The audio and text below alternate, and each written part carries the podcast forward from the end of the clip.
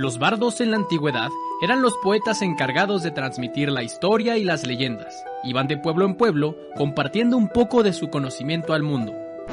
En la actualidad se trata de dos idiotas con acceso a internet. Los bardos de la historia con Lechovisa. Biografías e historias de la historia. Amigas, amigos y amigas de Lechovisa, bienvenidos a Los Bardos de la Historia, podcast donde cada martes platicamos alguna biografía, un momento histórico o alguna serie de datos lo suficientemente interesantes como para aportar nuestros comentarios de dudosa certeza histórica. Puedes escuchar este podcast en Spotify, Apple Podcasts, iVoox, Amazon Music y en YouTube, donde además puedes ver nuestras hermosas caras. El día de hoy en un set diferente. Me quemé el labio. Nos prestaron un set porno. Simón. No nos crean, es mi casa. Yo vivo en el set porno. Ambas cosas son, son, son realidades. Recuerda suscribirte a nuestro canal de YouTube, dejarnos un bonito comentario sobre la historia de hoy y si nos escuchas en plataformas de podcast, ponernos una bonita reseña o calificación. Sí, no mamen.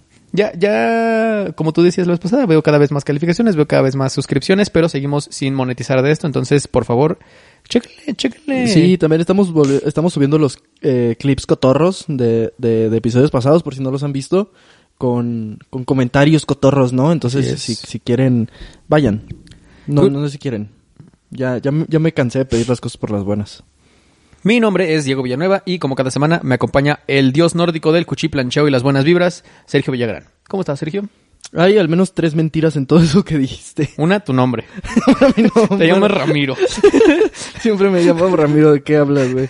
Eh, pues aquí andamos, este, han sido semanas complicadas, pero muy contento, muy contento de grabar los barros de la historia.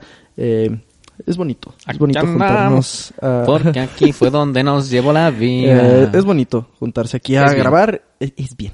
Y bienvenidos a todos ustedes a los barros de la historia número 102. No, 103. ¿Tres? 103, así es. ¿Sí, 103? Así es, Sí, 103. Así es, eh, podcast de historia, eh, bueno, más bien podcast de estupideces que ocasionalmente Te cuentan algo de cuentan historia. algo histórico, así es. Y digo, eh, para quienes van llegando, llegaron 102 semanas tarde. Pero aún así, no se preocupen, les explico de Porque qué se además es un esto. podcast semanal. Exactamente, cada martes. ¿Quién les entrega contenido de calidad semana a semana sin nada a cambio? Nosotros ya no. Ya vamos a empezar a cobrar, así que por El, favor. el otro día pónganse las pilas. un compa nos dijo que deberíamos de abrir este Patreon, a ver si alguien, a ver si casualmente deja dinero y es un compa que sí tiene dinero. ¿En cuán- en- sí, ay, con que él jale. Con que él jale. No mames, ya se armó.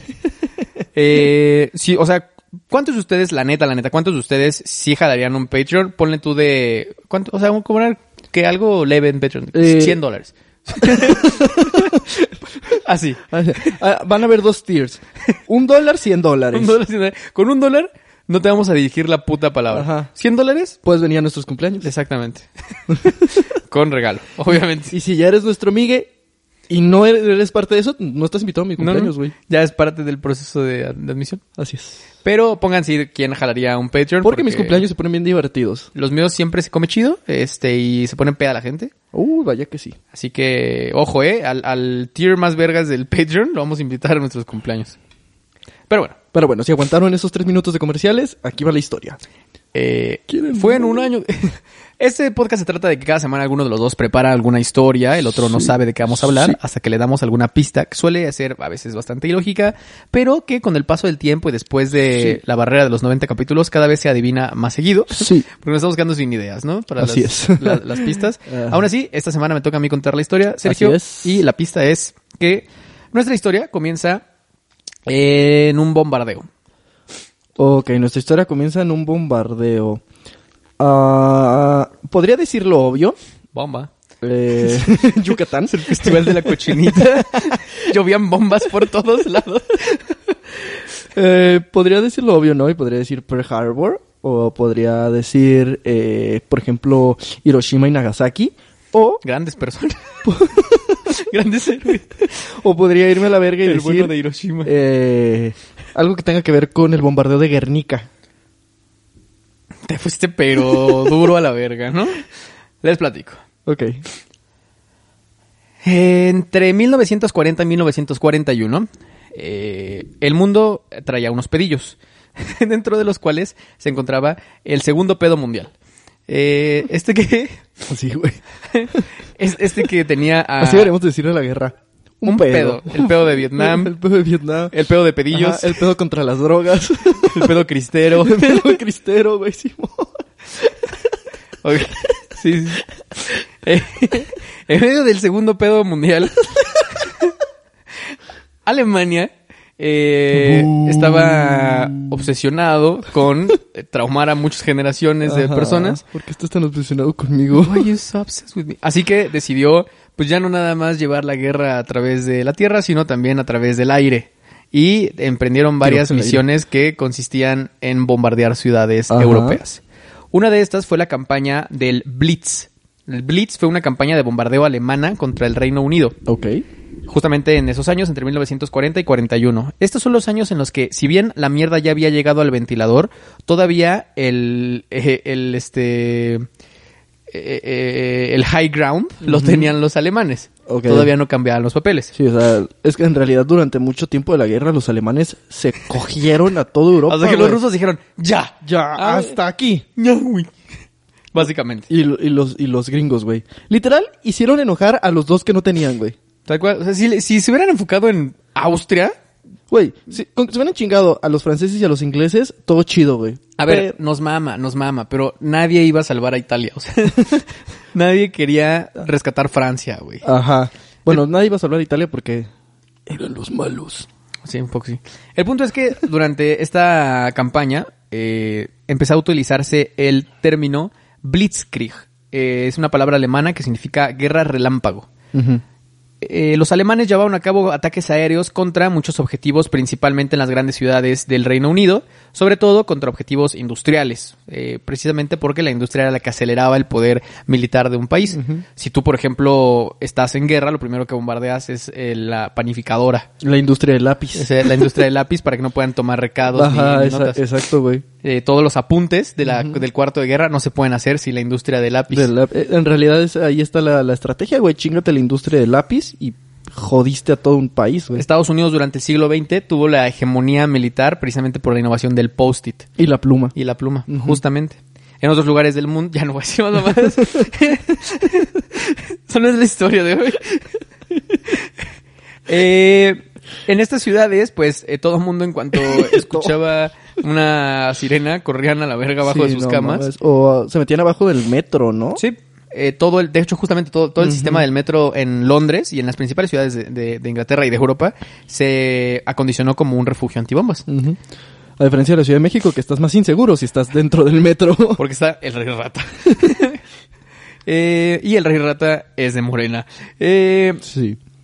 sucedió también que para septiembre de 1940 la Luftwaffe eh, ya había perdido la batalla de Gran Bretaña y ordenó a todas las flotas aéreas alemanas que atacaran Londres como uno de estos últimos esfuerzos por llegar a Inglaterra por parte de los alemanes.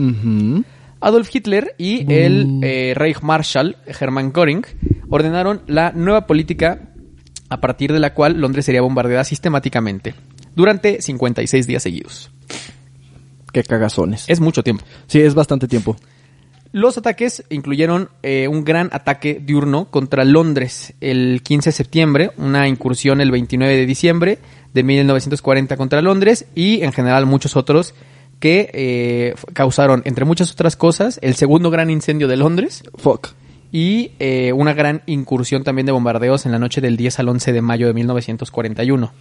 Pero, si bien el, si bien el Blitz sucedió principalmente en Londres, pues las otras ciudades de Inglaterra no se escaparon de ello, ¿no? Eh, ciudades como Manchester, como Liverpool, que son puertos y que tienen muchísimo el tema comercial, también fueron objetivo de esto. ¿Liverpool es un puerto? Sí, Liverpool es un puerto. Hasta ahorita me estoy Por eso la tienda departamental se llama Liverpool, porque se, ella era el puerto de Liverpool, donde se comerciaban todas estas cosas. Y te voy a contar la historia de las tiendas departamentales. No te... Eh, eso ya la conté alguna vez, amigos, de las de México, que tiene que ver con otras cosas. Ajá. Y bueno, vestidos y así. Vestidos. Eh, vestidos. Los señores que bailaban en esas casas. Ajá, los vestidos. El pedo es que estas pequeñas ciudades como que todo el mundo le valieron verga. O sea, los titulares se los llevaba eh, Londres, pero. Liverpool, que no tenía todo este tema de infraestructura de seguridad, etcétera, sí se lo llevó la ultra verga, pero no es Londres y ahí no vivía Churchill, Ajá. entonces, pues, mm, bueno, su perdida. Y todavía no nacían los Beatles. Ajá, es como, bueno, de- todavía no sabe, Steven Gerrard no ha Ah, levantado sí, una exacto, copa. ¿no? Eh, y de hecho, durante todo este periodo de 1940 y 41, uno de esas, eh, o, eh, lo que lo que atacaban principalmente los alemanes fuera de, fuera de Londres, que atacaban la industria, fuera de Londres atacaban más a los civiles, atacaban, güey, escuelas, iglesias, hospitales, Sí, qué hijos de perra. muy pasados de verga. Digo, todos en la guerra, o sea, no, no, no, no nomás los alemanes, pues. De hecho, el 9 de octubre de 1940, en uno de estos hospitales, eh, Julia Stanley y el señor Alfred, que no tiene apellido, tuvieron a un, tenían un pequeño niño en medio de un bombardeo. Pero muy patrióticamente decidieron nombrar a este niño Winston. Si este niño va a sobrevivir, el puto bombardeo, se va, a- se va a llamar Winston, a la verga. Alfred, el padre de Winston, era un marido mercante, eh, de- pero que provenía de irlandeses. Marino mercante. marino Te mercante. entendí un marido mercante. Y yo, ok. Era un marino mercante eh, de ascendencia irlandesa que pues estaba en el mar cuando nació su hijo, ¿no? Le avisaron, ya tuviste un chamaco. Y dijo, vale, verga. a ver si no me mata esta ola, ¿no? Eh, pero de cualquier manera, como que dejó ordenado que se llamara Winston, era muy patriota el cabrón. Pero Winston fue su segundo nombre. Adquirió por la ausencia del padre el nombre de, eh, el apellido de él mismo automáticamente, sin que lo registrara ni nada. Y el hijo de Alfred Lennon se llamó John Winston Lennon Ok. nacido a la mitad de un bombardeo. Su padre, a menudo, estaba fuera de casa, pero siempre mandaba el varo. Hasta que ya no. Principalmente porque escapó de la compañía en la que era marino y pues ya no tenía varo y además era como pues, un remiso. O sea, a pesar de que fuera mercante, pues seguía, era la guerra, seguía siendo parte de la, de la, de, la, de la fuerza de la marina, naval. Sí, de la naval. Eh, finalmente regresaría a casa seis meses después, ya con un chamaco de seis meses, y se ofrecería a cuidar de la familia. Pero Julia, la mamá de John, le dijo que no, principalmente porque Julia ya estaba embarazada de otro hombre, ya vivía con otro hombre y ya tenía Ya. otra familia. Ajá. ¿Para qué te vas, no? O sea, es el pedo de los marinos. El que se va a la villa, Se cogen a su esposa. así es. Esa es la, la versión machista de- del, del refrán. Todos Exacto. los refranes tienen versiones machistas, como árbol que nace torcido de seguro es joto. Camarón que se duerme a la cocina. Simón. Para que lo cocinen, pues. Sí, sí, sí, claro, claro. Ya no me acuerdo de otro refrán. Solo me sé esos. Sí, yo, yo también. Ah, Eh, no, no, eh, no por mucho, eh, no por mucho madrugar, eh, aprendes a manejar. Por mucho madrugar aprendes a manejar. perdón, perdón, ya. Ya, ya, hombre, ya, ya, ya. hombre, y luego van a decir que... General, bueno, viejas. Ay, güey. Es broma, es broma. Eh, Eh, no van a decir Yo soy, yo tengo, tengo amigas Sí, viejas. han venido mujeres a este podcast Ajá. alguna vez. Pero no vinieron manejando porque no saben manejar. Ya, ya, ya, ya. Me las trajeron, bro. Oh, ya, ya. Ya, no mames. Mamó el podcast, ¿eh? Todos nuestros escuchas mujeres en este momento. Porque lo escuchan en, Porque no pueden comprar todavía. Ya, Todo eso es un sketch, gente. per- perdón, yo, yo, perdón. Es un personaje. Eh, todo el cagadero que Julia tenía con su familia y con su hijo, a quien si bien sí quería, pues no era parte del nuevo proyecto de familia, qué culera. ocasionó que la hermana de Julia, la- eh, Mimi, se quejara de ser en servicios sociales de que estaban tratando mal al pequeño John. Verga, qué huevos. Y eh, servicios sociales dijo, tienes razón, Julia, chúpala, Mimi, ahora tú cuidas al niño. Y John se fue a vivir con Mimi. Mimi de, Y- ¿yo por no, no, no era, no, o sea, No mames. yo decía, trátenlo bien, no mándenmelo, no mames. no mames. Es como si que cada que fueras a denunciar un, un abuso infantil, te mandan al, al, al morrito. Ahora es tu puto problema. ¿Qué Ándale, hubo, eh? por ¿Para qué se chismoso. queja? Por chismoso. y ahí de usted donde le pegue. Se lo dejamos más tiempo. Eh, Ay, empezó entonces Mimi la costilla de- del pequeño Lennon. Más adelante, en julio de 1946, que mientras John tenía seis añitos, el padre de Lennon los visita y llevaría a su hijo a un paseo de un día en Blackpool. Pero en realidad tenía la intención de raptar a John Oh. y llevárselo a Nueva Zelanda sin avisarle ni a Julia ni a Mimi. John pues no había visto a su padre durante muchos años, entonces estaba muy emocionado de que, de que lo visitara. Julia se enteró, afortunadamente, antes de que se fueran, los siguió con su pareja de ese momento, Bobby Dickens, y tras discutir, el papá tomó a John, a John de poco menos de seis, de seis años, todavía no cumplía los seis, y lo obligó a elegir entre papá o mamá en Blackpool. Es un relato muy famoso de la vida de John, como John elige dos veces a su padre, Ok. pero cuando ve a su mamá llorar, él va corriendo con ella y le dice, no, no nunca te voy a dejar. Ah, Y se queda con Julia. verga. Lennon no volvería a tener contacto con Alfred durante casi 20 años. Durante el resto de su infancia y adolescencia, Lennon, si bien había elegido a Julia, se acordó que vivía con Mimi, no con Julia, en Mendips 251, eh, junto con también su tío, George Tugott Smith. Ellos no tenían hijos, así que pues sí trataban a John como, Como su hijo. tal cual.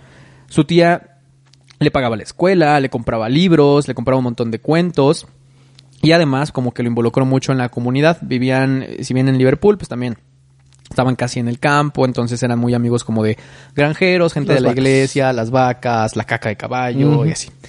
De hecho, uno de estos granjeros le regalaría a John su primera armónica.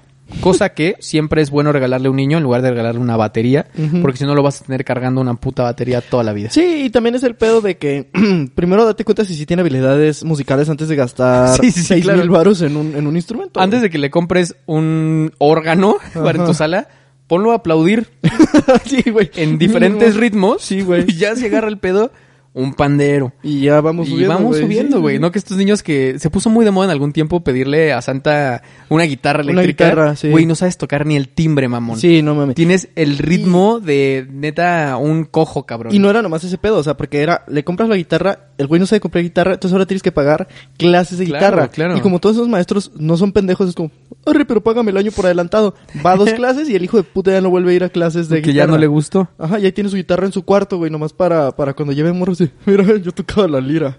Mira, Simón.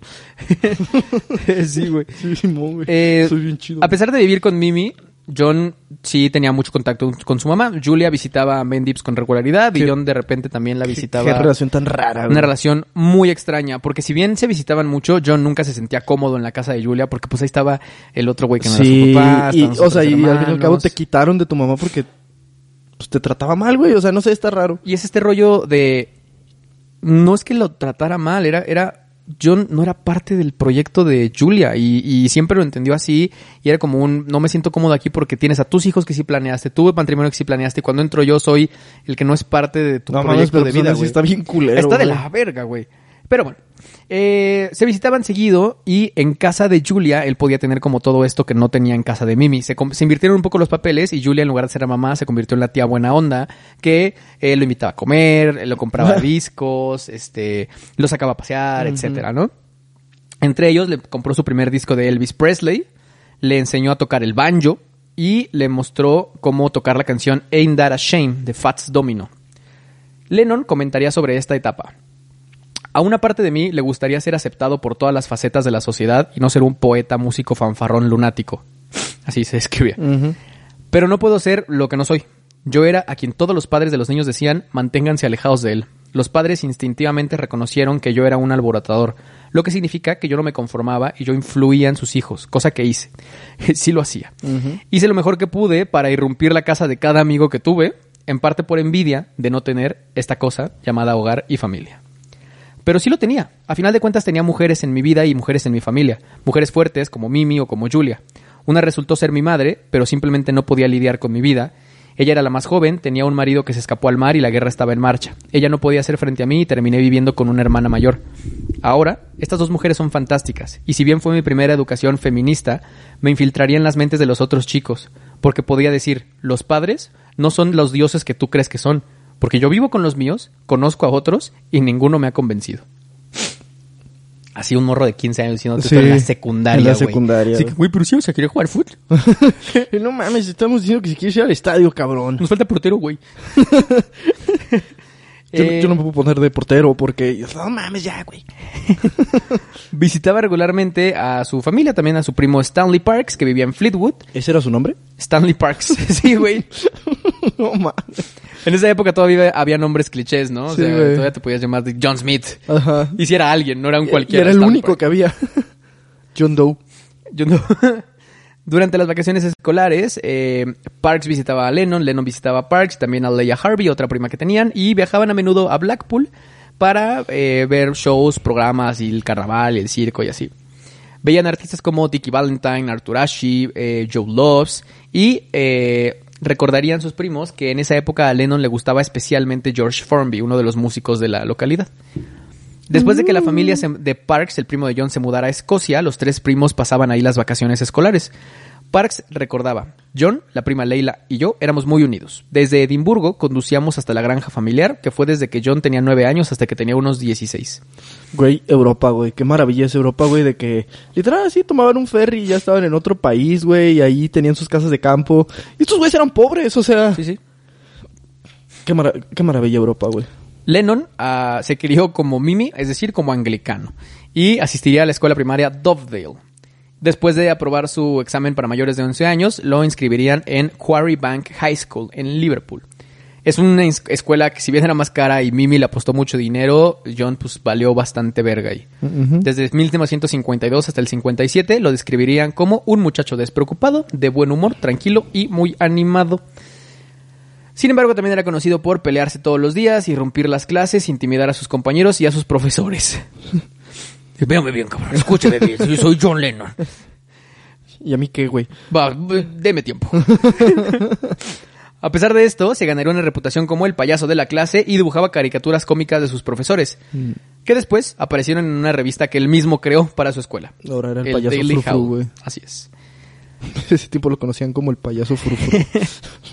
En 1956, durante estas visitas que John hacía a su madre, compraría eh, su primera guitarra con 5 libras que le prestó Julia, con la condición de que solo tocara la guitarra en casa de Julia y no en la de Mimi, porque Mimi le iba a meter un vergazo con su propia guitarra y salte de aquí a la verga, ¿no? Esto no son cosas de Dios. no mames. Eh, Mimi se mostraba escéptica ante el hecho de que John quisiera tocar la guitarra y siempre le decía, la guitarra está muy bien, John, pero nunca te ganarás la vida con ella. El 15 de julio del 58, eh, después de estas visitas donde empezaban a reconciliarse más Julia y Mimi para tener una mejor, un mejor entendimiento sobre la vida adulta de John y cómo podían cooperar, después de salir de tomar el té en Mendips, casa de Mimi, Julia Lennon fue atropellada Ah, no mames. y murió mientras caminaba hacia su casa después de visitar a los, a los Smith. La muerte de su madre traumatizaría a Lennon, quien apenas empezaba a tener una relación de amistad con ella y apenas empezaba a tocar la guitarra con Julia. No lograría entender muy bien de qué se trataba una relación madre-hijo, pero sí entendía muy bien que Julia era importante en su vida. Durante los dos años siguientes se volvió alcohólico, se metió en peleas con frecuencia y se le conocía como un joven con mucha furia. Evidentemente, Julia serviría como la primera gran inspiración creativa de Lennon. Los últimos años de escuela secundaria estuvieron marcados por un cambio en su comportamiento. Antes era el chistosito, el buena onda, el buen pedo, y ahora simplemente tiene todas las, según sus maestros, todas las ambiciones por hacer de esta escuela un lugar de ira y de depresión. Mira, Ira. Ahí va John Lennon. va bien enojado. Muy enojado, güey. Eh, Lennon reprobaría todos sus exámenes de último nivel y ante el regaño de Mimi le suplicó, le insistió y casi lloró para que lo cambiaran de escuela. Y al final aceptaron y lo cambiaron al Liverpool College of Art. En la universidad comenzaría a cambiar su estilo, empezaría a usar más ropa Teddy Boy y sería amenazado varias veces de expulsión por su comportamiento. Todas las veces Mimi le hacía el paro de hablar con los directores. Una de sus compañeras de la época, Cynthia Powell, eh, dijo que John fue echado de la universidad antes de su último año. Esto cuando tenía 15 años, más o menos. En esta ¿15 época años? ¿A- ¿Mande? ¿A esa edad estaba en la universidad ya? es como un college, eh, prepa, universidad. Ya. A la edad de 15 años, Lennon formaría un grupo de skiffle. El skiffle era, es como este género eh, muy de la comunidad afroamericana en principios del siglo XX en Estados Unidos, donde tocan una especie de blues, pero con instrumentos así de lo que se encuentren, de que el, el, eh, La un- pala un, plato, popó. la pala recoge popó, güey, así, güey. Y Eran como los antecedentes del Blue Man Group, güey. Ándale. y eran puros estudiantes del Quarry Bank, por lo que se llamaron los Quarrymen. El grupo fue establecido por Lennon entonces en 1956. En el verano del 57 tocarían un conjunto de canciones enérgicas y rebeldes de mitad skiffle, mitad rock and roll, básicamente puros covers, en las ferias del pueblo. En su segunda presentación eh, conoce a un joven músico también de Liverpool llamado Paul McCartney, quien eh, en la presentación en Woolton el 6 de julio en la fiesta del jardín de la iglesia conoce a la banda, Lennon le pide que toque la guitarra y enseguida le pide que se una a la banda. McCartney después hablaría sobre la tía Mimi y decía, la tía Mimi era muy consciente de que los amigos de John éramos todos pobres. y a menudo nos lo recordaba. Pero aún así, siempre fuimos bien recibidos en casa de Mimi. Llegábamos y si bien nos veía feo, nos daba comida. Era como, ¿ya comieron pinches pobres? No, no. Ya sé. Puta madre, está bien. Obviamente no han comido, Mi cabrón. culpa por preguntar, a ver, pásenle. Eh, también el padre de McCartney permitía que la banda ensayara en la sala de estar de la familia. Lennon y McCartney pasaban muchas tardes juntos escribiendo, tocando, cantando, pero sobre todo compartiendo como dos jóvenes de la misma edad apasionados por la música y que también habían perdido a su madre. La mamá de Paul también había muerto algunos años antes por cáncer. Eh, durante ese tiempo, Lennon escribirá su primera canción, Hello Little Girl. Empiezan a tocar en unos cuantos más fiestas de rancho y eh, puros corridos tumbados. no era mi carnal. Con sombreritos, güey. Eh, y McCartney se dio cuenta que el guitarrista, amigo de Lennon que tenían, era muy buen pedo, pero una mierda de guitarrista. Chale. Entonces le presentó a John a un amigo de su cuadra, el pequeño George Harrison, que tenía 14 años en ese momento. McCartney los llevó al piso superior de un autobús en Liverpool, le pidió a Harrison que interpretara una canción, Lennon le dijo que no lo hiciera y que no se humillara, pero cuando empezó a tocar, Lennon dijo... "Va, va, va, va, Hay que correr a va, mi va, co- va, va, hay que va". correr al compa. Mi amigo que se vaya a la verga.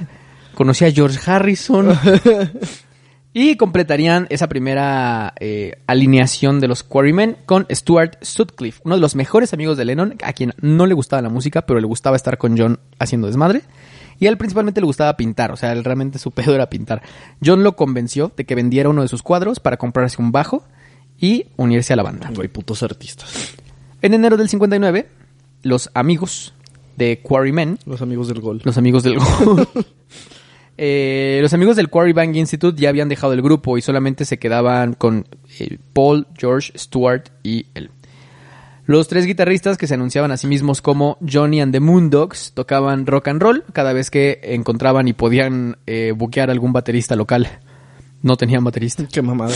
El amigo de la escuela de arte de Lennon, Stuart, eh, acababa de vender una de sus pinturas, compró el bajo como bien lo había mencionado y sugirió cambiar el nombre de la banda porque pues estaba muy largo decir Johnny and the Moondogs y porque decía, "Mm, ¿por qué nos llamamos como tú? Así que eh, empezaron a checar sus influencias musicales. En ese entonces, uno de los grandes estrellas de rock and roll era Buddy Holly. Y Buddy Holly tenía una banda que se llamaba Los Crickets. Así que pensaron en usar algo así simple como Tame Impala. Simón. King Lizard. King Gizzard and the Lizard Wizard. Está, está facilísimo de recordar, güey. Let's, guys, let's, let's be called Mago de Oz. ¿El Mago de Oz? No, just Mago de Oz. Just Mago de Oz. How about Rata Blanca? Ajá. It's right here. The tip of my tongue. Sombrero verde. Todas las bandas antes se llamaban Sombrero Verde, Sí, güey, güey. todas las bandas fueron sombrero verde, güey. Pero bueno, como los, eh, la banda de los de Body Holly se llamaban los Crickets, pensaron como algo así fácil de algún bicho.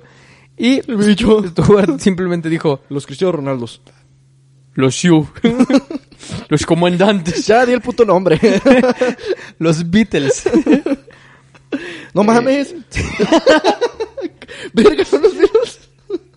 No mames. Pero Yo como a, John les- a hablar de cuando se robaron la Mona Lisa, cabrón. como a John le gustaba seguir mamando con los nombres, eran Long John and the Silver Beatles. Güey, ya, ya, por el amor de Dios, güey. Los Beatles, ya, güey. Así en español. Somos los Beatles. Ya, cabrón.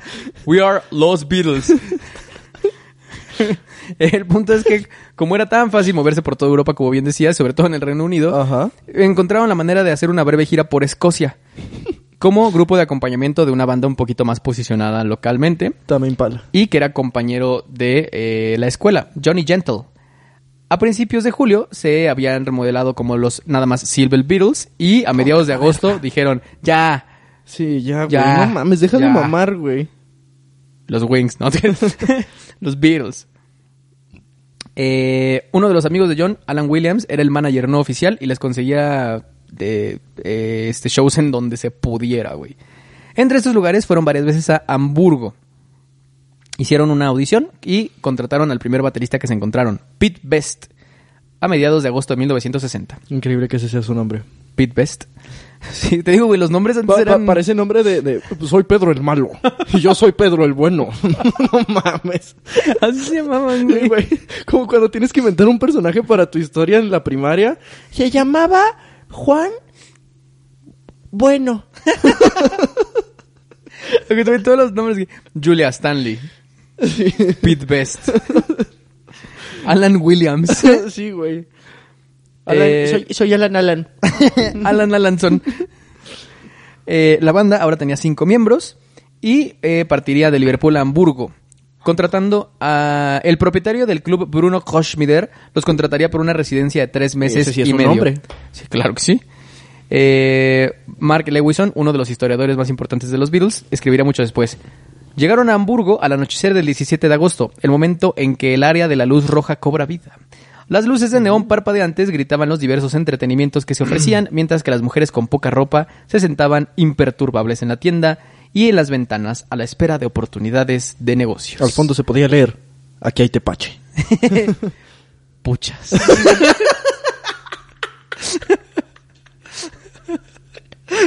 en neón. Es como, Parpadeando. ubicas que eh, aquí en Guadalajara, cuando vienes de- por Mariano Otero, eh, pasando así como si vinieras de periférico hacia Plaza del Sol, güey, hay un establecimiento fino, que me imagino que es de, de mujeres que bailan, que se llama Boops. Sí. Así se llama Boobs. Boops. Es como Sí, nomás. chingue su madre, güey. Chichis. sí, güey. Ni siquiera chichero. Boobs. Boops. Boob. Solo una boob. Perdonen, estamos un poquito más machistas en este episodio. Es, es la historia. Eh, sí, pinches machistas. Eh, Koshmider había convertido un par de clubes de striptease eh, por cuestión de pagar menos impuestos en clubs de música. Y colocó a los Beatles en el Indra Club. Los Beatles muchas veces tocaban mientras alguien se desnudaba, casualmente, no porque fuera el fin del negocio, Ajá. pero a final de cuentas es lo que llenaba el club. Me, me, me mamaba, güey, esas historias de las bandas chidas, güey, como los de Soda Stereo, que tocaban en fiestas de cumpleaños judías, güey. Era como, ¿alguno de ellos era judío? No, pero pues les daban jale. Ellos tocaban un día sí, un día no, un día sí, un día no, ahí en Hamburgo, pero decidieron que los días que no tocaban en ese club, empezaron a tocar en el Top Ten Club de enfrente. Ante lo cual el dueño dijo, eh, no mamen, tenían una exclusividad. Ay, no mames. Y eh, decidió que para, como no podía técnicamente hacerles nada porque no firmaron un contrato, decidió chingarlos con un po- algo un poco más culero. Le avisó a la policía que en el Top Ten Club estaba tocando un guitarrista menor de edad. A ver. George Harrison. Supongo que siempre me imagino que entró a la policía y... El niño que está inhalando perico de las chichis de una puta... ¿Cuántos años tiene? Bueno, ¿Me dejas ver tu... Va, préstame tu INE, por favor. Ah, no, este sí es. Ah, ok. ¿Y el que pide una limonada? De 14 años. Me desalojan, culero. No mames. Usted sigue en lo que estaba. Es más un enano. Perdón, perdón, continúe. Haga como que no estoy. Tú sí mamás, niño. Viéndolo directamente. Ay, güey. Eh, eh, denunciaría al menor de edad Harrison y se dieron cuenta entonces que Harrison, con la ayuda de John, había obtenido un permiso para trabajar en Hamburgo diciendo que tenía 26 Ay, no años, pero que estaba chiquito. Mi nombre es John, Har- Yo- John Harrison. Tengo 34 años. 56. Tengo 56 años y yo maté a Hitler. ¿Ah, sí? ¿Cuál era el primer nombre de, de Hitler? Señor. Señor Hitler. Mm. Convincente. Macanazo. Mm, claramente miente, pero toca muy bien este cabrón. Bueno, el punto es. eh, los Beatles se podían quedar, pero agarraron a Harrison y lo deportaron. ah, no mamen. Así que eh, John decidió tirarle un vergazo a quien los demandó. Y también lo deportaron. Ah, verga. Así que ya a todos los deportaron. Pobre de Pole. Y por así que, verga, güey, la música, chavos. Estamos aquí por el arte. Una- Mientras hay una morra desnudándose al lado, güey. Ay, güey. Eh, los Beatles eh, siguieron utilizando, est- est- estando en varios eh, clubes de Hamburgo durante los siguientes dos años, donde empezaron a O utilizar... sea, regresaron a Hamburgo después. Ajá, pero ya con otros contratistas, evidentemente. Y empezaron a usar Preluding, que era pues una droga recreativa, un, Ah, antecesor, decir, un antecesor de las anfetaminas, cuando tenían 20 años. En 1961, durante su segundo compromiso en Hamburgo, eh, Kircher corta el cabello de Sutcliffe al estilo existencialista. Eh, lo cual era una manera de decir corte de honguito.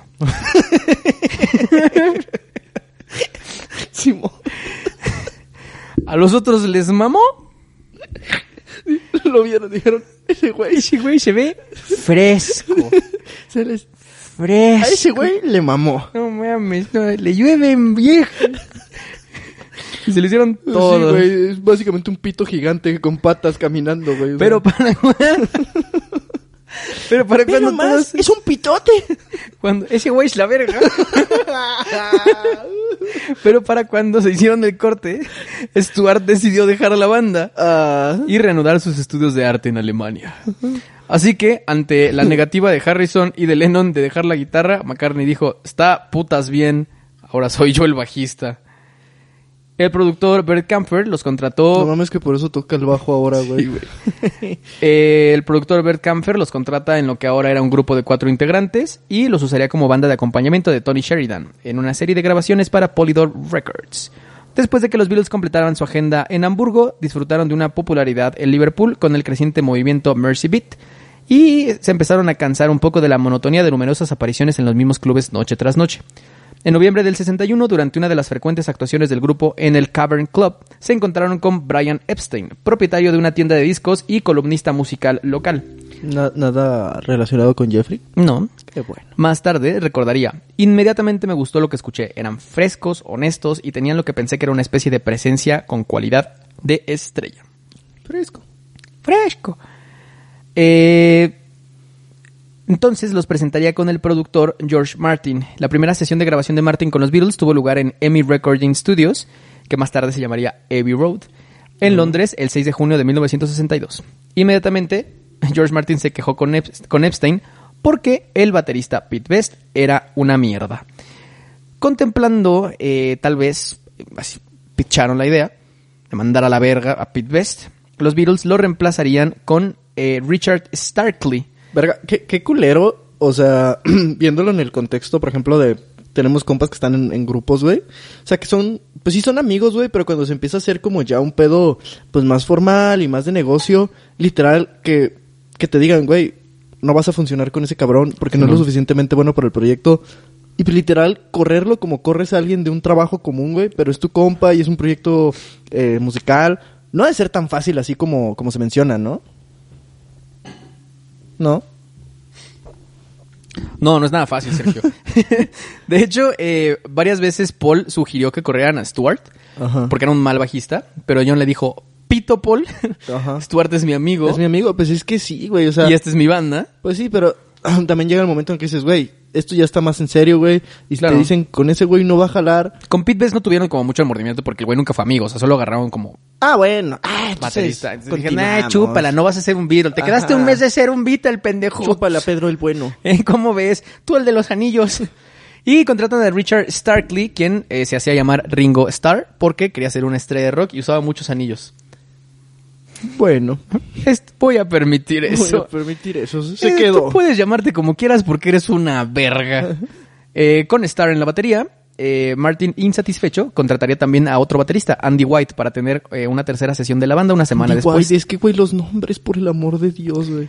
Entonces, eh, Ringo y Andy White se enfrentarían en una gran rivalidad para ver quién grababa mejor ciertos ritmos, ante lo cual Ringo ganó con el ritmo que se convertiría en la base para Love Me Do, Please Please Me y P.S. I Love You. Ok. Se sacó la verga, Ringo. así. Yo voy a hacer un Beatle por mis reverendos huevos. Sí. Que mucha gente le tira mierda a, a Ringo, güey, pero Ringo es el mejor baterista de la historia. Se dijo. no creo, pues, pero... Güey, Ringo es un... es Era un- bueno, o sea, era muy bueno. O sea, no tanto por lo que haga, sino en lo que tiene que ser un baterista, güey. Ringo es un pinche metrónomo humano. Sí, güey. exacto, O sea, exacto. La o manera sea, en la que hacía marca el muy, ritmo. muy bien su trabajo, güey. Llevar el ritmo. Un baterista es el ritmo de la banda. Ser el ritmo de los Beatles está muy cabrón, güey. Sí. Sobre todo por la experimentación que después. Y sobre todo porque nadie lo hacía. O sea. Sí, claro. No, además te, te llamas Ringo Starr. O sea, qué puta autoestima. Eh, Martin seleccionó una versión ah, inicial. Ringo por los anillos. Sí, güey. Yo sé que tiene que ver estrella con... Ya. Para el primer sencillo de la banda seleccionarían Love Me Do, esta base que hizo Ringo y que después complementarían con más música del resto de la banda. Y y eh, lanzado a principios de octubre, alcanzó el puesto número 17 en la lista Record Retailer. Esto también era mucho la influencia de Brian Epstein, quien en sus tiendas ponía hasta delante del disco de su propia banda. Sí, pues claro. Y a todos los que entraban le decían, no, no, no, escucha esto, chavos. Sí, sí, sí, es como cuando tengamos un amigo famoso con un establecimiento, güey, lo primero que van a poner todo el día es los barros de la historia. Y a Real Albatros. Y arreglar Albatros. Después de que Martin sugirió volver a grabar Please Please Me a un ritmo más rápido, una sesión de estudio a fines de noviembre produjo la grabación, de la cual Martin predijo, acabas de ser tu primer número uno.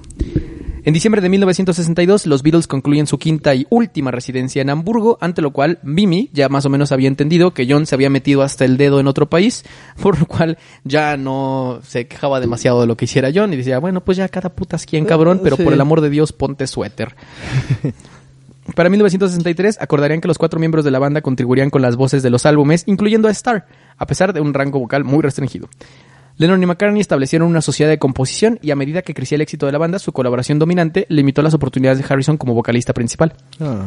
Epstein, para maximizar este potencial de los Beatles, los alentaría a adoptar un enfoque per- profesional para la interpretación. Lennon lo, lo recordaría diciendo, mira, si realmente quieres entrar en estos lugares más grandes, tendrás que cambiar. Deja de comer en el escenario, deja de decir palabrotas, deja de fumar.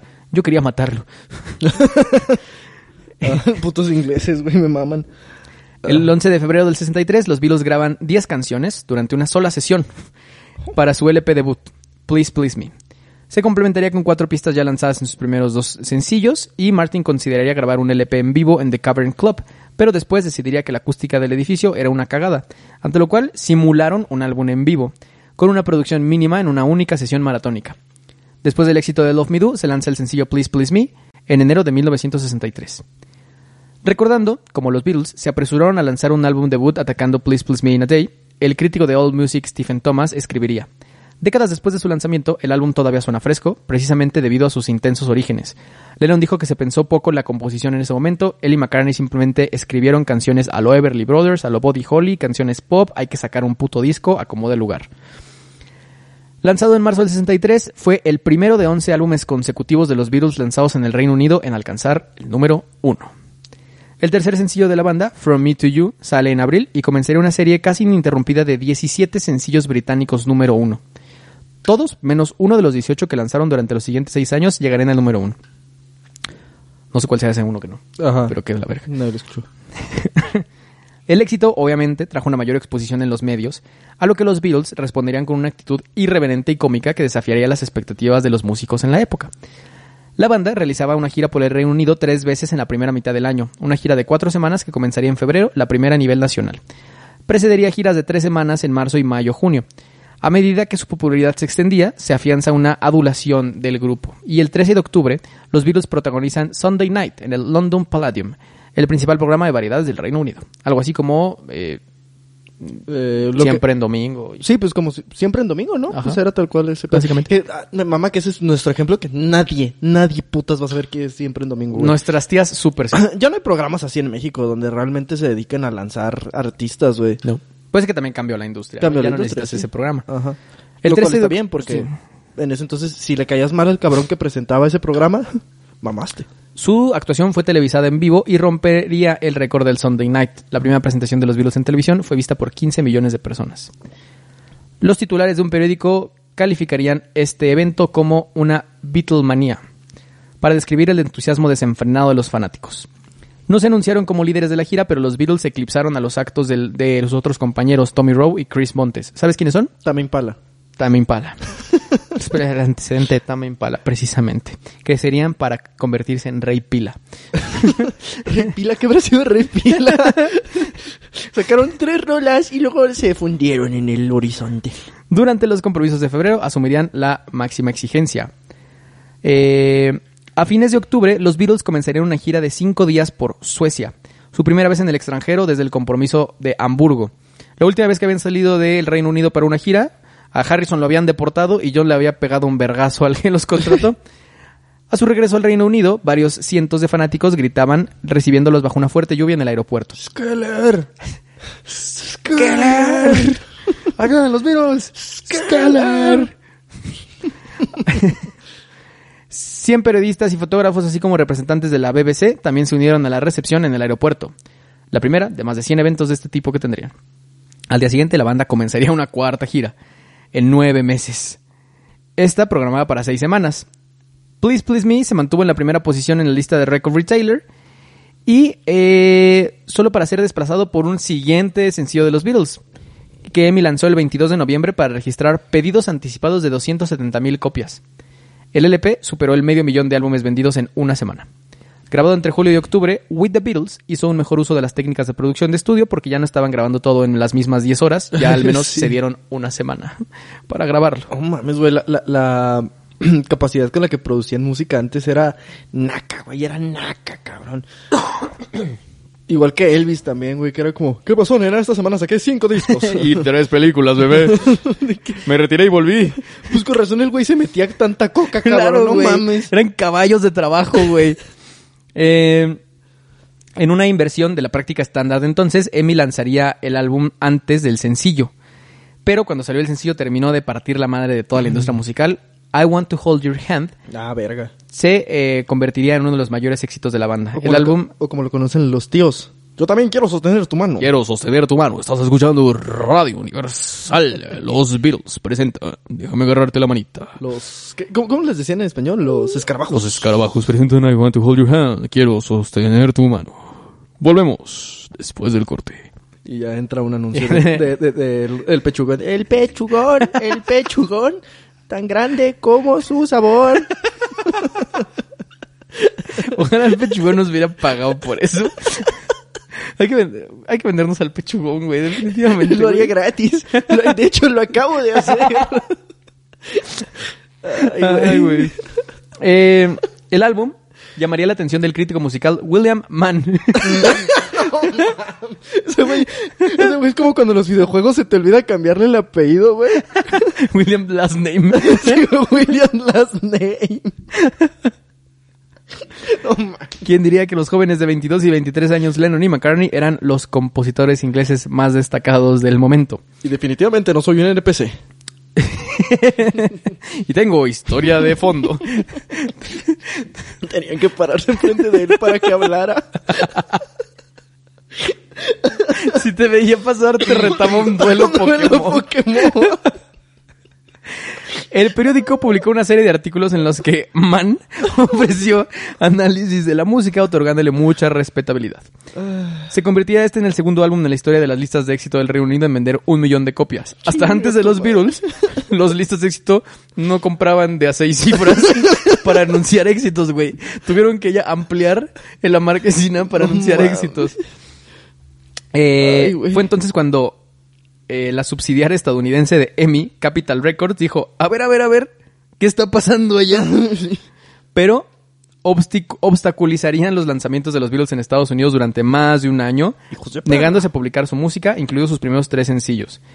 Esto por varias razones que nunca han sido re- reveladas oficialmente, pero se cree que era que Capitol Records había invertido mucho a muchas bandas americanas y creían que si dejaban entrar a los Beatles Claro. iban a mamar todos, güey. Cosa que eventualmente ¿Qué, sucedió. qué iba a pasar? Las negociaciones simultáneas con el sello estadounidense independiente, VJ, llevaron al lanzamiento de algunas, pero no todas de las canciones. Y se preparó el álbum Introducing the Beatles, que comprende la mayoría de las canciones de Please Please Me, pero una reorganización de las mismas, como un compilado fue el que llegó a Estados Unidos. Se otorgó una nueva licencia al sello Swan para el sencillo She Loves You y el disco recibiría algo de difusión en solamente Virginia. Quiero el, el manager, ¿quieren la buena o la mala? A ver, la buena. Este, llegamos a Estados Unidos, chicos. Eh, ¿Cuál es la mala? Solo a Virginia. Solo Virginia. ¿Dónde está Virginia? O sea, Los aman en Virginia. ¿Virginia dónde está? ¿En Carolina? ¿De siento, que es como así, deep, la mitad de Estados Unidos. o, o Virginia es un estado. No sé. Virginia es un jamón, ¿no? Y una señora. eh, eh, bueno, um, verga, le neta, moví. neta tengo que investigar dónde está Virginia, güey, porque neta no tengo idea si es un estado o una ciudad o... un- El punto es que al final la gente de Virginia le contó a gente de otros estados y terminaron entrando a Rate a Record, una lista de éxitos donde mm, se cogieron a todos.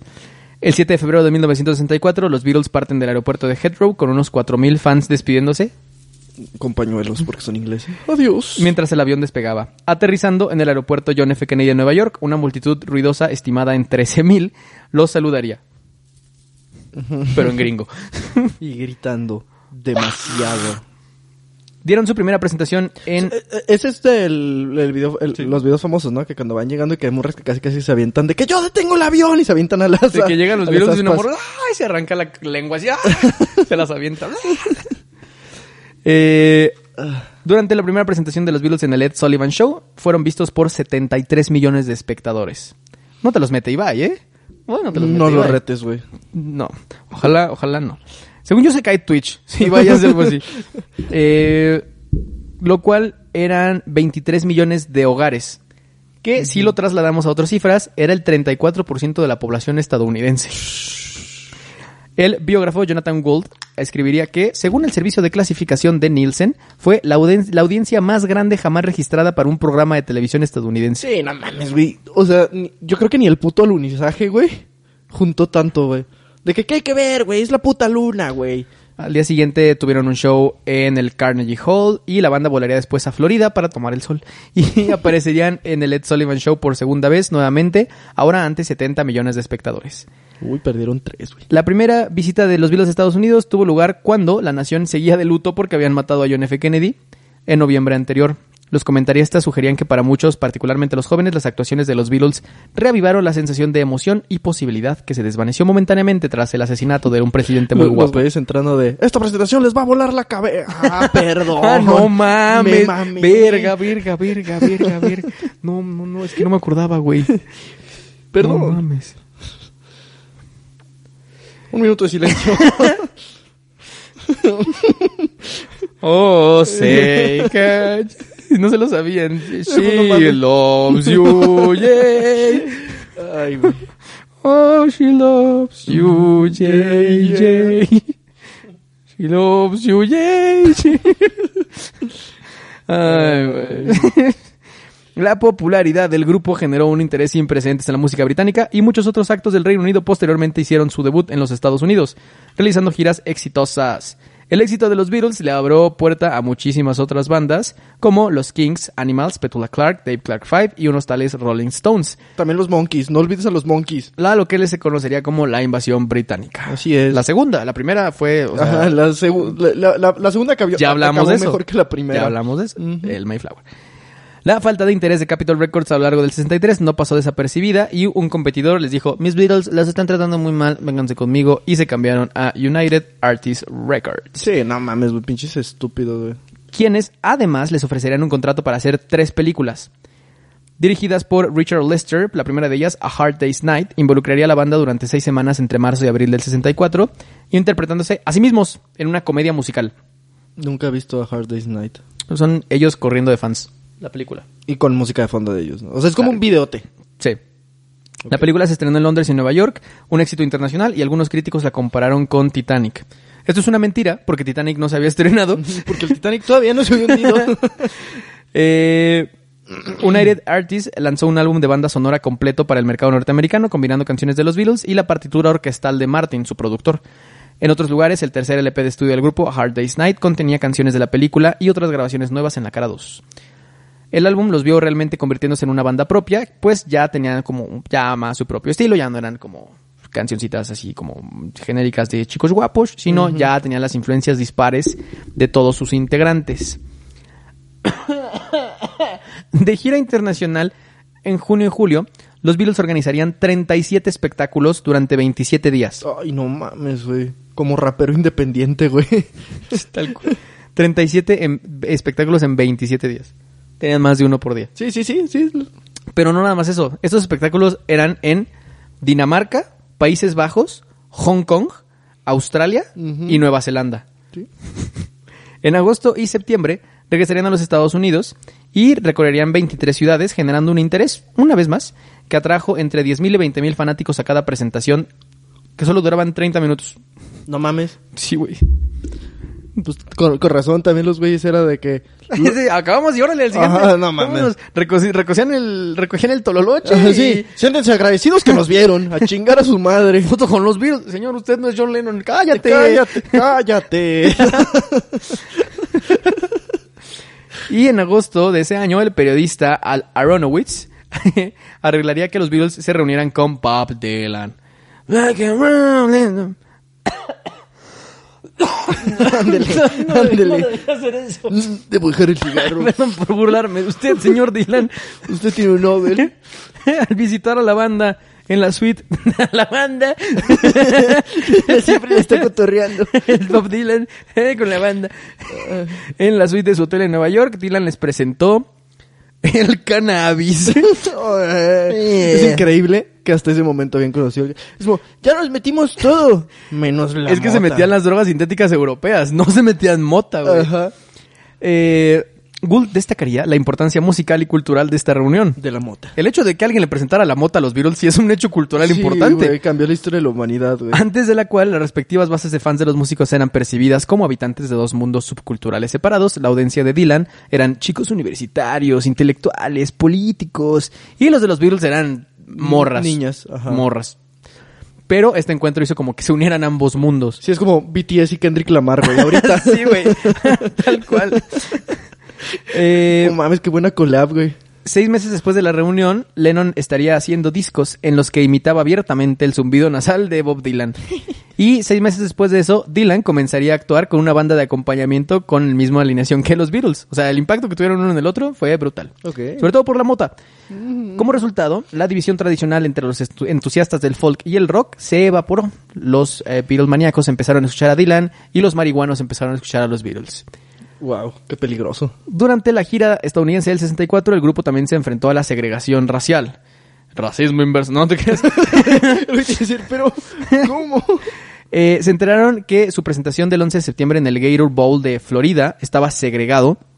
Los Beatles dijeron que se negarían a actuar a menos que la audiencia estuviera totalmente integrada. Dale. Lennon declaró, nunca tocamos para audiencias segregadas, no vamos a comenzar ahora y Saquen a todos preferiría, los negros. preferiría perder el dinero de nuestra aparición. ok. Los funcionarios de la ciudad aceptaron y permitieron uno de los primeros espectáculos integrados de Florida. Wow. El grupo también cancelaría sus reservas Además en en el hotel. Florida, cabrón. El grupo canceló sus reservas en el hotel George Washington porque era un hotel solo para blancos. Wow. Y para sus posteriores giras en Estados Unidos, los Beatles incluían cláusulas en los contratos que estipulaban que todos los espectáculos deberían estar integrados. El cuarto LP de estudio de los Beatles, Beatles for Sale, evidenciaba un conflicto creciente entre las presiones Ajá. comerciales de su éxito Sí. y sus ambiciones creativas. Tenían la intención de que el álbum grabado entre agosto y octubre del 64 continuara el formato establecido por A Hard Day's Night, que a diferencia de sus primeros LP contenía solo canciones originales. Sin embargo, habían agotado su reserva de canciones Entonces ya tenían que grabar. y ahora ya tenían que escribir, güey. Y dado los desafíos que las constantes giras plantearon para sus esfuerzos, Lennon admitiría el material en términos del material, así lo que se dice el material, no hay material. No hay material. Como resultado, se elegirían seis versiones de un extenso repertorio para complementar el álbum. Lanzado a principios de diciembre, sus ocho composiciones originales se destacaron, lo que demostraría que eh, la creciente madurez de la Asociación de Compositores Lennon-McCartney era el principal bastión de la innovación de los Beatles. A principios del 65, después de una cena, Lennon, Harrison y sus esposas, además de el dentista de Harrison, Voy a permitir eso. convivieron en el mismo hotel. Lo que se enteraron después es que el dentista, John Riley, eh, añadió al café de la reunión un poco de LSD. Un poquito. Los setentas. 60. Los sesentas. 40. 1802. los, los padres fundadores. Estaban acidísimos, cabrón. Eh, Lennon describiría la experiencia como ¡Wow! ¡Huevo!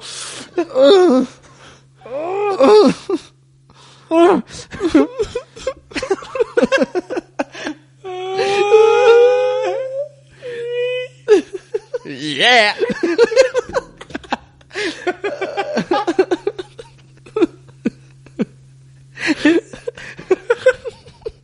La gente va a creer que también nosotros estamos en Asia. Ojalá, mi cabrón.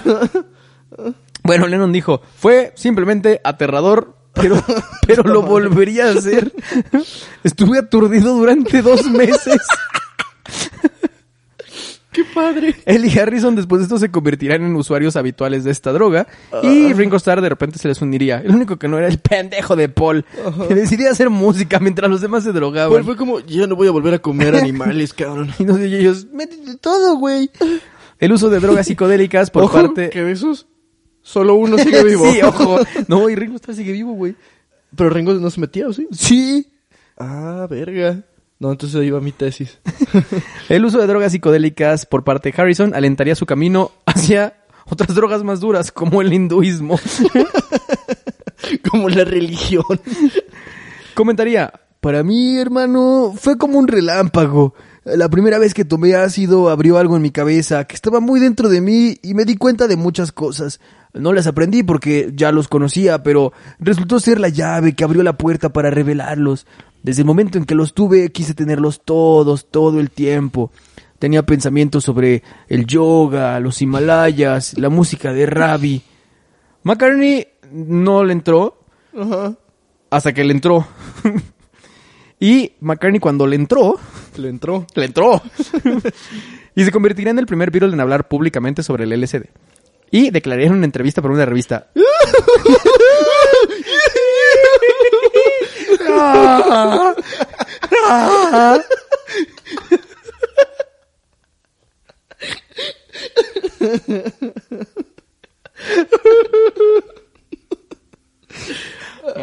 Mama. Me abrió los ojos. Me convirtió en un mejor miembro de la sociedad. Pero la controversia. La... Pero la controversia estallaría en el 65, cuando después de todas estas declaraciones, Paul McCartney moriría. la reina Isabel los nombró miembros de la Orden del Imperio Británico. Después de que el primer ministro Harold Wilson los nominara para el premio. Harold Wilson. Otro nombre de perro. en protesta, el honor se otorgaba en este momento principalmente a veteranos militares líderes cívicos y a los Beatles. En julio se estrenaría la segunda película de los Beatles, Help, nuevamente dirigida por Lester, descrito como una parodia implacable de Bond. Inspirado, eh, inspiró una respuesta mixta entre los críticos y la banda. McCartney dijo, "Eh, Help fue genial, pero no tan genial como el LSD. No, pero no era nuestra película, éramos una especie de estrellas invitadas. Fue divertido, pero básicamente, pues como idea para una película, pues no me encantó. La banda sonora era dominada por Lennon, quien escribió y cantó la mayoría de sus canciones, incluidos los dos sencillos, Help y Ticket to Ride. Help es muy bueno. Help, el álbum, fue el quinto LP de estudio del grupo y reflejó A Hard Day's Night al presentar canciones de la banda sonora en la cara 1 y canciones adicionales en las otras caras. La tercera gira, estadounidense del grupo se abriría con una actuación ante una multitud récord mundial de 55.600 personas en el Shea Stadium de Nueva York. Quizá el más famoso de los conciertos de los Beatles. Es el que trataron de grabar y a la mera hora no pudieron Y usar mamó, güey. material por los gritos de las personas. Es un espectáculo eh, que, eh, si bien se convirtiera en algo épico, pues no estuvo tan chido ahí, güey, porque no estaba lista ningún estadio y ningún foro para recibir un pedo así. Los Beatles ofrecerían una de las primeras presentaciones en vivo en utilizar un sistema plegable de monitores en el escenario. Hacia el final de la gira, se reunirían en una casa en Beverly Hills con Elvis Presley, quien los invitaría a coturrear. If looking for trouble. Aliviáname. En septiembre del dijo que ustedes 65. tienen perico. eh, se lanza una serie de dibujos animados de los Beatles que haría eco de las payasadas de Hard Day's Night. La serie fue un éxito como también la primera serie de televisión semanal en presentar versiones animadas de personas reales. A mediados de octubre, los Beatles entran al estudio de grabación por primera vez. Al hacer un álbum, tendrían un periodo prolongado sin compromisos importantes. Hasta ese momento, según George Martin, habían estado haciendo álbumes como una colección de sencillos, pero ahora ya tenían el tiempo de pensar en el álbum como un proceso más artístico. Lanzando en diciembre Rubber Soul, aclamado por la crítica como un gran paso adelante en la madurez y complejidad de la música de la banda. Su alcance temático comenzaba a expandirse a medida que alcanzaban aspectos más profundos del romance y la filosofía, un desarrollo que el ejecutivo de NEMS, Peter Brown, atribuyó al uso ahora habitual de marihuana. Lennon se refirió a Rubber Soul como el álbum de la hierba. Y Starr dijo, Grass fue realmente influyente en muchos de nuestros eh, cambios, especialmente con los escritores. Grass. La marihuana. Ah, sí. Es que también con los nombres que se, que se manejan. El otro güey se llama Peter Brown. O sea, ¿cómo quieres que sepa distinguir entre nombre de droga o nombre de persona, güey? La mayoría del álbum era compuesto por la dupla Lennon-McCartney, pero también había algunas composiciones de otros Beatles. El cre- In My Life es una en la que cada uno afirmó posteriormente la autoría principal. Todo el mundo decía que era de ellos. Se consideraría un punto, cul- un punto culminante en el catálogo Lennon-McCartney. Harrison llamaría Rubber Soul su álbum favorito, y Starr se refería a él como el disco de partida. McCartney diría después, tuvimos nuestro periodo lindo y ahora es nuestro momento de expansión. Sin embargo, el ingeniero de grabación Norman Smith declararía más tarde que las sesiones de estudio revelaron signos de un conflicto creciente dentro del grupo. El choque entre John y Paul estaba volviéndose más obvio. Capitol Records, desde diciembre del 63, comenzaría a publicar grabaciones de los Beatles para el mercado estadounidense y ejerció un control total sobre el formato, compilando distintos álbumes estadounidenses de las grabaciones de la banda. Durante una gira por Filipinas, el mes posterior al furor, lanzaron Yesterday and Today, sin querer desairaron a la primera dama de la nación por alguna cosa que no está muy especificada. Vaya. Después esperaba que asistieran a un desayuno de recepción en el Palacio Presidencial. Sí se les presentó la invitación, pero Epstein declinó cortésmente en nombre de los miembros de la banda, ya que eh, nunca aceptaban invitaciones oficiales. Pronto descubrieron que el régimen del de, eh, país no estaba acostumbrado a aceptar uno por respuesta y hubo disturbios que pusieron en peligro al grupo y tuvieron que escapar del país. Tan pronto como regresaron a casa, los Beatles se enfrentarían también a una feroz reacción de ciertos conservadores religiosos conocidos como el Ku Klux Klan. Por un comentario que Lennon había hecho en una entrevista en donde decía... Eh, somos más grandes que Jesús. Básicamente lo que dijo fue, el cristianismo se irá, se desvanecerá y se encogerá. No necesito discutir sobre eso. Tengo razón y se demostrará que tengo razón. Jesús estaba bien, pero sus discípulos eran tontos y ordinarios. Son ellos los que lo retuercen de lo que, lo que me arruina. Sus comentarios pasaron prácticamente desapercibidos en Inglaterra porque les vale verga, pero cuando la revista estadounidense de fans Datebook lo publicó cinco meses después, desató una controversia. El Vaticano emitió una protesta y las estaciones españolas y holandesas y el Servicio Nacional de Radiodifusión de Sudáfrica impusieron prohibiciones a los Beatles. ¿Cómo les gusta mamá? En 1966 lanzarían Revolver, otro paso artístico para el grupo. El álbum presenta una composición de canciones sofisticada, experimentando en el estudio y un repertorio de estilos musicales muy ampliado. Entre las canciones experimentales de Revolver estaba Tomorrow Never Knows, cuya letra Lennon se basaría en eh, The Psychedelic Experience, y su creación involucró ocho reproductores de cinta distribuidos por el edificio de EMI, cada uno atendido por un ingeniero diferente, que variaba aleatoriamente el movimiento de un bucle de cinta mientras Martin creaba una grabación compuesta mostrando los datos entrantes. Los Beatles inventaron la grabación en multipistas. ok. Antes solo podías grabar en una pista, la, toda la banda en el mismo cuarto, grabamos el ruido del cuarto y va. Ellos ya metían pistas diferentes, poniéndose cada quien en un piso diferente del edificio. Mientras hacían los preparativos para la gira por los Estados Unidos, los Beatles sabían que su música apenas se escucharía, pues habían tenido problemas para sus últimos shows. Eran tanto los gritos de la gente y tan poca la tecnología existente que ellos mismos no se escuchaban en el escenario. La banda no interpretaría ninguna de sus nuevas canciones en la gira. En la descripción de Chris Ingham era en gran medida creaciones de estudio y no había forma de que un grupo de rock and roll de cuatro integrantes pudiera hacerles justicia en vivo. Live Beatles y Studio Beatles se convertiría en bestias completamente diferentes. El concierto, el concierto de la banda en el Candlestick Park de San Francisco el 29 de agosto fue uno que fue la última gota que derramó el vaso, pues no escucharon absolutamente nada a pesar de ser uno que les emocionaba bastante. Por lo cual decidieron darle fin a cuatro años de giras ininterrumpidas, durante las cuales hicieron 1.400 presentaciones en conciertos a nivel nacional. putero en cuatro años. O sea, son un promedio de 350 presentaciones al año. Tenían 15 días de descanso al año. Sí. Y show, y show, y show, y show. Esto provocaría que no volvieran a dar un concierto en vivo, pero que se encerraran primero cada quien en distintas vacaciones a lo largo del planeta y después en el estudio, para sacar la segunda etapa de los Beatles, etapa que les definiría como una banda diferente y que plantaría su huella en la industria musical de por vida. Lo que harían en el estudio con discos como Sgt. Peppers y El Abbey Road, además de lo que ocasionaría el eventual declive de los Beatles, es algo que conoceremos en el próximo capítulo. Muy bien. ¿Qué te pareció? ¿Eh? Pete Brown. Pete, Brown. Adam Smith. Primero que nada, que verga con los nombres de antes. Em, no, pues muy bien, ¿no? Muy, bien. Digo, ya hemos hablado de artistas. Eh, pero pues, evidentemente, los Beatles tarde o temprano iban a llegar, ¿no? Porque pues son los artistas.